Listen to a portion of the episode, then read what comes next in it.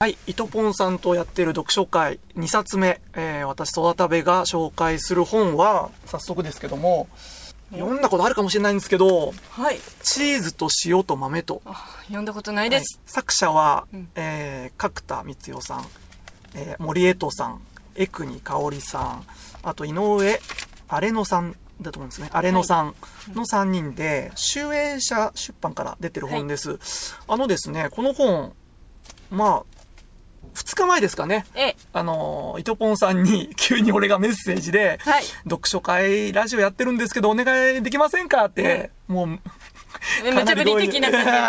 はい。でで決まってからうん、まあ、昨日ちょっと忙しかったんでえ、まあ、今日、まあ、昨日か、昨日の夜、本棚で、はいイトポンさんに紹介するの何がいいかなって、おー選んで本棚、ちょっとうちのちょっと数少ない本棚の中 から、はい。選んだ本なんですよ。ほうう。ん、で、まあ、なんでかっていうと、うんまあ、内容も、あとこれから説明しますけど、ええ、モレートさん多分好きだろうなって。もう好きですねね、なんかバイブル的にカラフル。うんはい。はい、俺も好きなんですけど、はい。あのー紹介されてたのをうん。見たことがあって、ええ。それで今回森江戸さんがこの中におー気になる。入ってる本なんです。はい。で、早速ちょっと、はい。あらすじじゃないけど、どんな本かっていうとえ、えーとですね、まあ、作者が4人ですね、短編が4編入ってるんですね、この本。で、まあ、大体有名どころで、うん。 4人とも直木賞を受賞受賞してて、ほう。なんですよ。 ええ、そんな驚くとこですかあー危ない危ない。本屋なのに。ああ、そういうことね。 それで、まあ、女性で、はい。あと大体最後にプロフィール載ってるんですけど、1960年代うーん。生まれ。の女性の方っていうまあ共通点があって、で、この本自体の物語にも共通点があってうん、まあ、多分そういう風に作ったんだと思うんですけど、うんえっ、とですね、まず、ヨーロッパのはい。国を舞台にしてる。ほう、またおしゃれですね。はい。この本の中にもあるんですけど、地図がええ載ってるんですよね。この本はどこを舞台にしましたみたいな。ああ、この物語はここが舞台だよって。で、なおかつ、共通点としては食べ物なんです。あー食べ物を軸としてはい。話が展開してる。うん。で、うーんと、あとですね、まあ、作家さんの、まあ、うん独自もありますけど、やっぱり、そうは言ってもやっぱり人間の、うん。そう、なんていうの、うんドラマうを主。体にして食べ物とヨーロッパを舞台にしてるっていううーん。本。で、この本、自分も森江戸さん好きで、はい。で、食べ物の本で森江戸さんのないかなと思って探してたら、これに行き着いたほのですよね。その本屋さんをやるかやらないかっていう考えてえて、えまあ実験的にやる前の3年ぐらい前ですかね、はい。探したらこれが出てきて、すごい。で、私も本屋業恥ずかしながら、はい森江戸さん以外読んだことなくて、あー4人、あの、角田さん、井はい上荒野さん、あと江国かおるさん、もう有名な方なんですけど、名前だけは知ってるんですけど、ええ読んだことなくて、うんあのーこの本をきっかけに、うんなんていうんですかね、この、うんあ、いいなとか。あー角田光代さんなんかこの本読んで一番、俺はい個人的には良かったんですよ、この本。へえ。で、そっから入っていくとあかー、そういう入門書的な話、あのー本でも使えるなっていうので、確かにいろんななんか有名どころのうん。うん作者さんの話をこうかじれるっていうかねうんう。うんん。うん。だったりはい、まあさっきも重複しちゃうんですけど、ヨーロッパのうん結構、点々と、えーどうだはいポルトガル、スペイン、フランス、イタリアを舞台にしてて、うん。食に関する地域なんですよね。それも、ほうほうほ例えば、うんスペインなんですけど、はいこれバスクって町で、う。うんしご存知ですかバスクはババルスしか知らない。それ あれ、 それ全涙然でしたっけちょっ と笑い が。そそうですね、はいバスク。確かバスクって町で、あの、美食の町って有名 なんですよへえ、あ、そうなんですね。で、うんこの本の中の話にも出てくるんですけど、はい。なんていうの、サロンかなサロンって言って、ええ。料理、美食家が集まるようなとこがうーん。何個もあって、ええ男性しか入れないとか、へえ。その当時。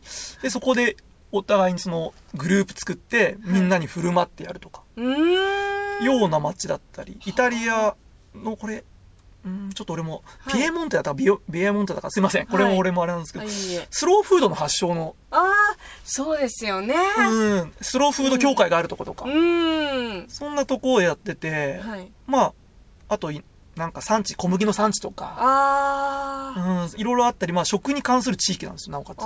ああ。つでそこにもなんかすごい行った気分にもなれるっていうあーかちょっと旅気分みそうたそいうな感じで。旅好きに結構うーん。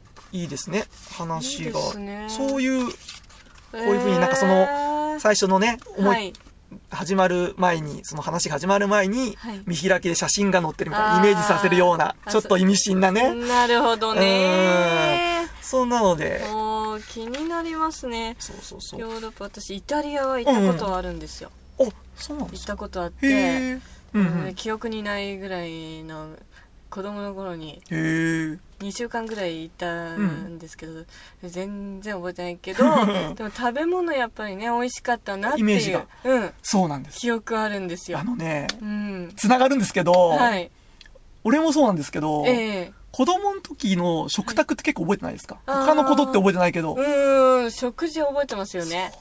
まあ後で知るんですけどあ はいそうなんですよ。結う構んその土地とか、土地って、まあ、新潟も、まあ私たちが住んでる新潟もね、ええいろいろなね、食文化あったり、各地域であるんじゃないですか。うん、で結構、その風土に根ざしてたことがあーでかくて、これも、ええそう、全然、い同じヨーロッパといえども、はい全く違う食文化がええいろいろ出てくる。あでー結構はいなんて言うんだろうな。細かく描写が、ええ短編ですけど、はい料理とか、料理名とか、食材に関してとかう、んそれがなんかキーワードになってたりするんですよね。そうなんですだから、美味しい本でもあるし、ああいやなんかそういう知識としてもねあーこういう食材使うんだみたいな感じでう、ん。そういうところもちょっとあの豆知識的なそうのもあるんですかねで、話も、はい4編とも、あ、ほんわかするやつもあったり、あなんて言うんだろううんな。あと、何これっていう、何余韻を残すやーつもあったあり、ーちょっとなんか意味深なうみん、たいな、どうも取れるみたいなあ。ーこれ何を言いたかったんだろうな、みたいな。ほのうほうほうほうももちろんあったり、あとええは、まあ、おちゃらけてみたいなのもあったり、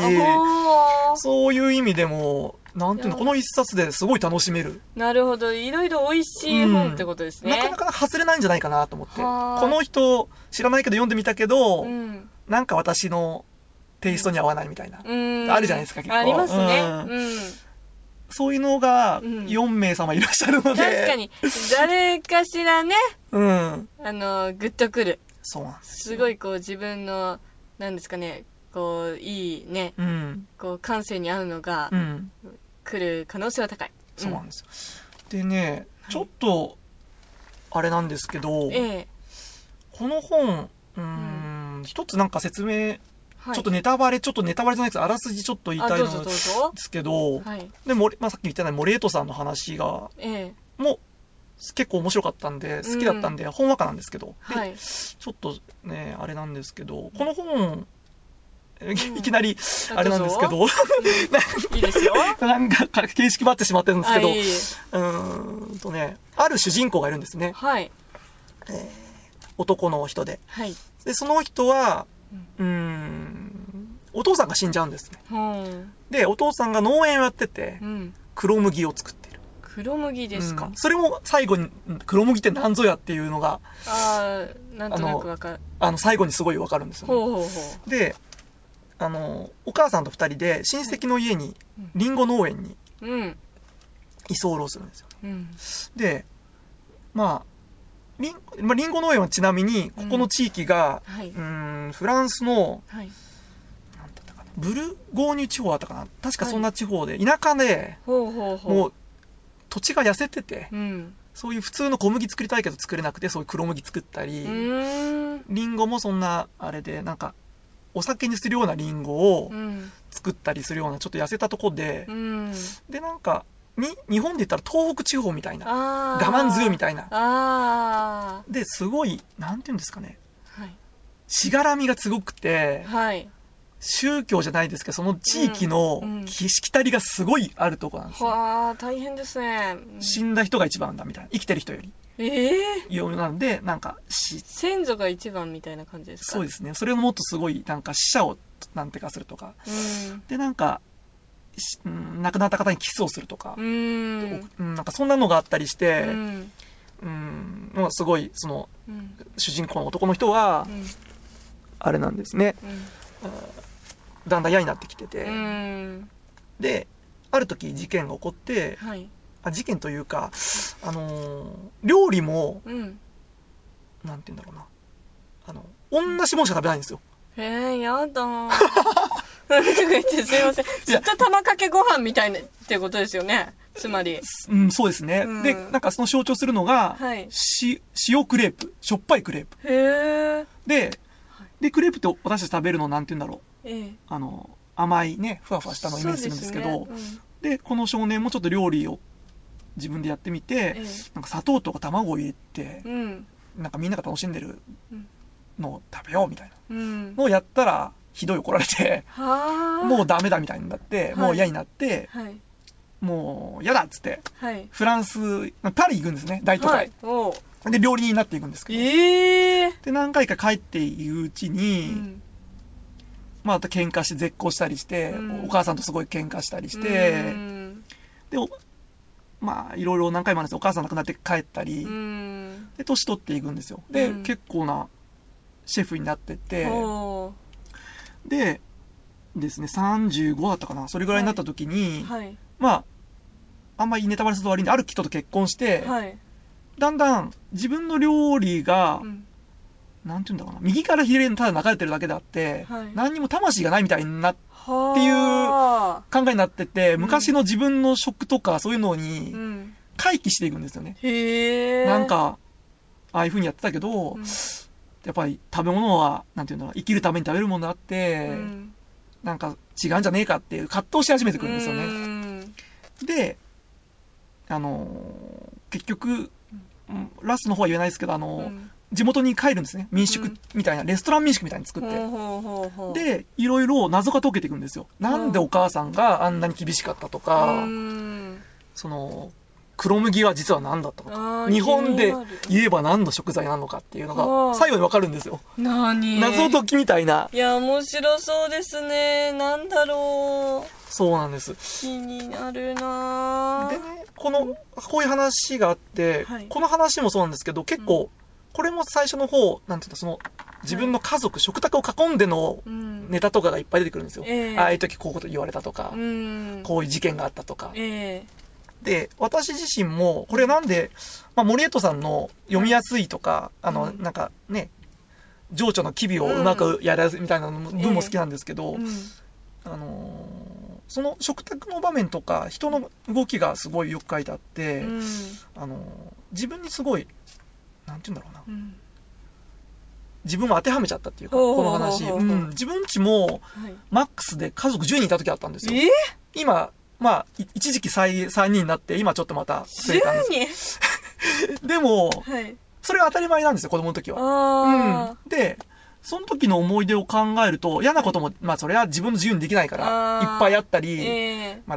その、ちょっとね、地域のしがらみとかも、えすいごい嫌な時があったんですけど、うん今思い返すと、一番思い出とかやっぱりは、あの、みんなで食を囲んでる時だったんです。俺も。もなんでかっていうと、その時に、うんみんな揃うんですよ。あー昔って結構夕食ですけど、はいそこで揃っていただきますみたいな、うん時間合わせて、うんっていうのが残ってて、えで、その時のなんか、美味しいものを食べてるから、美味しいものっていうかね、うんそのお腹空いて食べてるかえら、うんそういう幸せな気分の中で、うんみんなでコミュニケーション取る。ううん。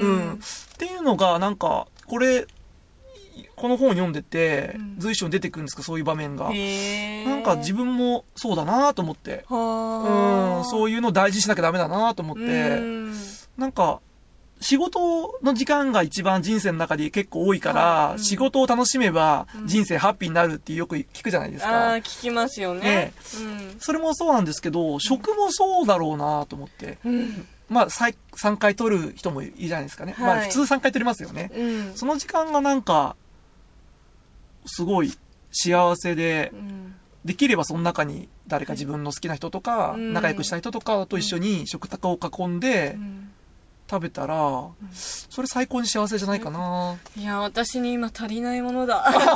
今すごいなんか思いました。いやいやいや確かにね。そうそう。だから結構、そういうのも、こはいの本で読んでて、はい。ぐさっときうて、ーん。なんだろうな、もっと大事にしないと人生もったいないなと思ってあ、ー夢を叶えるとかそういうのももちろんなんですけど、はいはいそなんか一日一日の食うですよとね。かをもっと充実させるのがうん。幸せの近道じゃないかなとそうか。思います。なんか、やっぱ例えば、うん。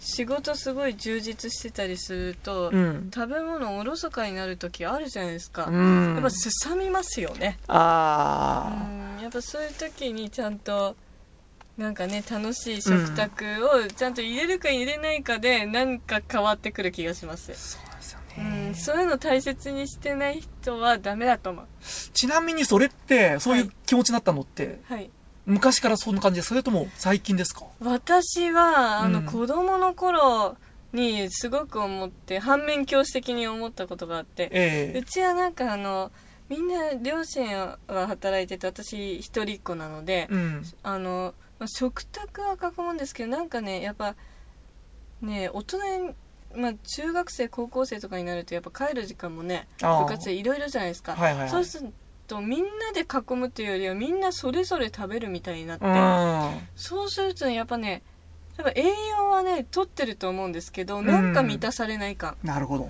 うん。なんでだろうと思った時に、うんやっぱりみんなで囲んでないからだなって。であ楽しく談笑したりとかがやっぱりいくら栄養バランス整ってるうん食事があったとしても、やっぱり食べる食卓がなんか楽しくないともうそれ全然吸収されないんじゃないかなと思思ってうんそんな心の栄養が。心の栄養なんなるでほどうん、すごいそれ痛感しましたね、そうなんですよそね。うだから俺は最近なんですよ、こう、そういうふうに思えたのが。 はいこの主人公と同じでさっきのうーん30超えて、はいそうですうね。ーんそれまではなんか食事の時間がもったいないぐらいの申し訳ないですけど、あうー早く食べたいみん。たいなもう自分がやりたいことやりたいみたいな。うんやらなきゃいけないこといっぱいあるみたいうな。ーんでも、ね、言われた通り、そう、心の栄養が足りなかったんですねね。心の悪循環だったんですね。そう。うんねねそえ。ういなや、んいでいすね本紹介してこういもらうっ、た。うん、そのきっかけにもなるかもしれない本。うん、なりますよ。っていう本で。で、ははい。もう一回紹介すると、い。チーズと塩と豆と、えー作者が角田光代さん、井上荒野さん、荒野さんなのかなちょっといつもそれ間違えちゃうんですけど、はい。荒野さん、えー荒野さんですね、失礼しました。あと、エクニカオリさん、えー森江戸さんの4名、え集英社から出ております。いよかったら読んでください。はいありがとうございます。ははい、ありがとうございました。ありがとうございます